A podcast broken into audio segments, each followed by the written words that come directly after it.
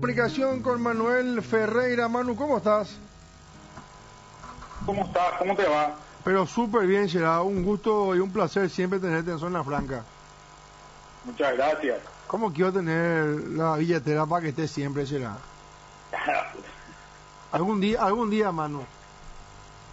No, tengo, al contrario, soy pobre, tengo que trabajar, no puedo estar tan...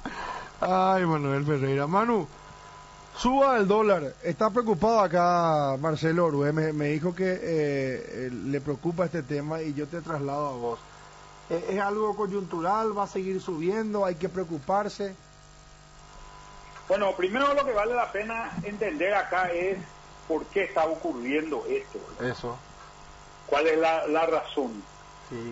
Y lo que tenemos que mirar es, durante todo este tema de pandemia, pasaron varias cosas.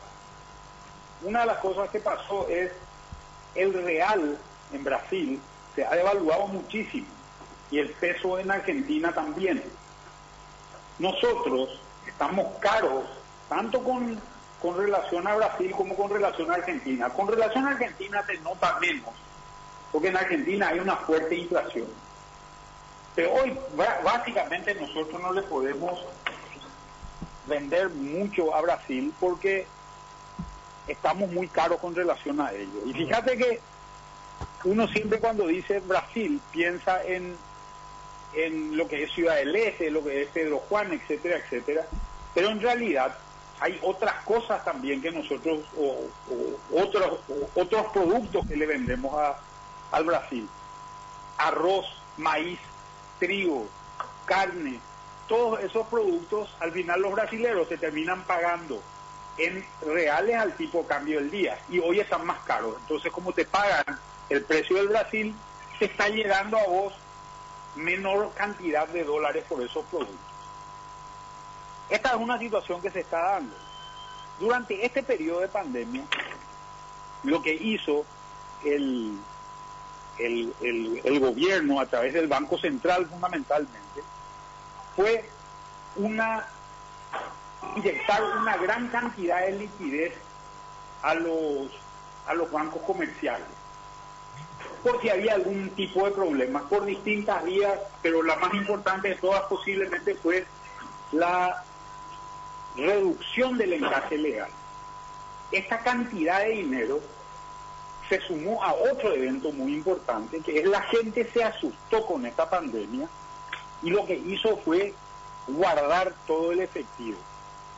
La ah. cantidad, los depósitos a la vista subieron en el sistema financiero arriba de los mil millones de dólares. Eso es gente que, que incluso sacó un CDA, por ejemplo, que tenía un depósito o cobró una plata y la dejó en cuenta corriente o la dejó en caja de ahorro.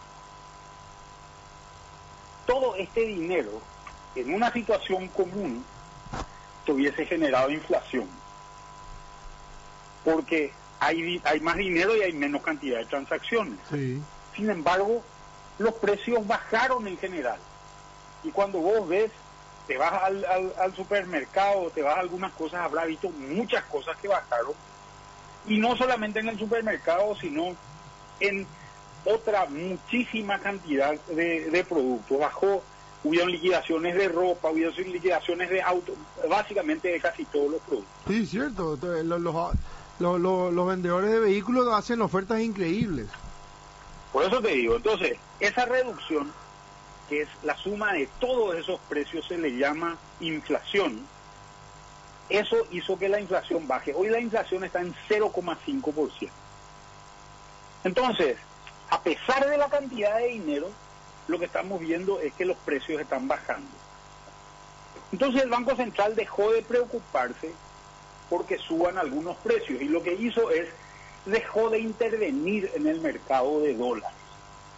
Acuérdate que el Banco Central es el actor más poderoso que hay en el mercado cambiario en Paraguay.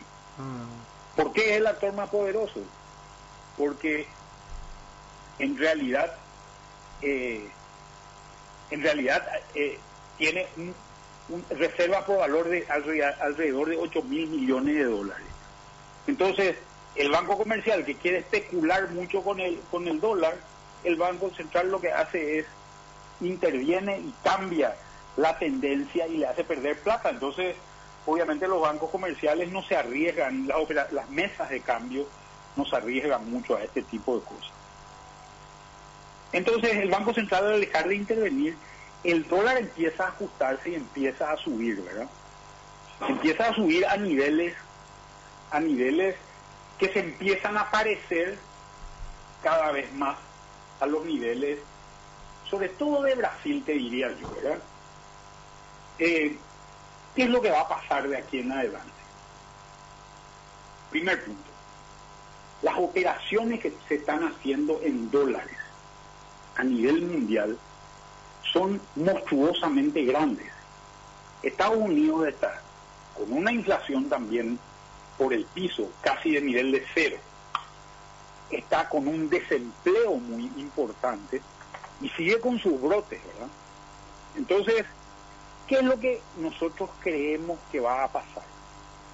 Lo que creemos que va a pasar es que cuando en algún momento dado se recompongan los flujos comerciales, fíjate que el comercio ha caído, según datos de la Organización Mundial de Comercio, a valores más o menos del 18%. Ah. Y incluso se espera que, que, o se esperaba que esto podría ser superior, el número este.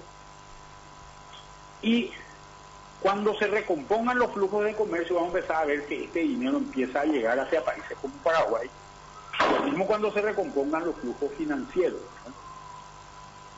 El otro tema es, por toda esta pandemia, nosotros vendimos menos carne y vendimos menos soja de lo que vendíamos en cierta época del año fundamentalmente.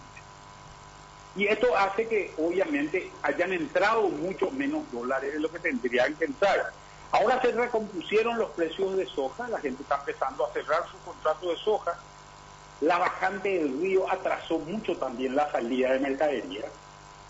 Entonces, ahora que se está empezando a recomponer eso y posiblemente a, partir de que tengamos más lluvias en el mes de octubre, noviembre, empecemos a ver que el río sube, eso va a permitir mucho más fluidez en el tránsito de mercaderías, va a empezar a salir más soja, va a empezar a salir más carne, que son las dos principales fuentes a través de las cuales entran dólares al Paraguay. Nosotros lo que esperamos es un dólar que seguramente supere la barrera de los 7 mil en un momento dado y que después vuelva a ajustarse a valores tal vez un poco más bajos que esos valores de 7.000 que habíamos visto. Bueno, entonces eh, eh, es como te, te, estaba preocupando, Marcelo, ¿eh? Va, va a pasar los 7.000. Sí, no, que ya está muy cerca. Lo... Va cerca, sí, sí. Y esto, esto hay que tomar con pánico, con tranquilidad, de, que, ¿cómo hay que tomar esto finalmente, Manuel? Y mira, depende de... Si tenés muchos dólares en el bolsillo. depende de tu situación, ¿verdad? Si es que vos sos una persona o una empresa que gana en dólares, en realidad la situación te afecta poco, mm. relativamente. Claro. Eh, si sos una, una empresa o una persona que gana en guaraní, ahí tu situación tal vez sea un poco más complicada, eh, porque te vas a encontrar con esta, con esta realidad de que en realidad tu cuenta es bastante más cara de lo anteriormente. Ah. Eh, así que todo dependerá de eso. ¿De dónde uno está parado? ¿Qué hacer con relación a esto? Y yo lo que propongo es, siempre a la gente le digo, no vayan a especular con lo que no saben. No vayan a querer tindear con la moneda porque creen que pueden predecir el futuro. Ah. Creo que acá lo que hay que hacer es, si vos sos un agricultor, lo que sabes hacer es cultivar la tierra. Si sos un ganadero, lo que sabes es criar vacas. Si sos un comerciante, lo que sabes es vender mercadería. No te vayas a poner a especular con el dólar porque seguramente tu resultado final va a ser negativo. Así que Está bueno, está muy, está, muy bueno, está muy bueno lo que está diciendo, que a veces pasa también que la gente quiere especular y después pierde lo que tenía y lo que no tenía. Manuel Ferreira, Manu, gracias.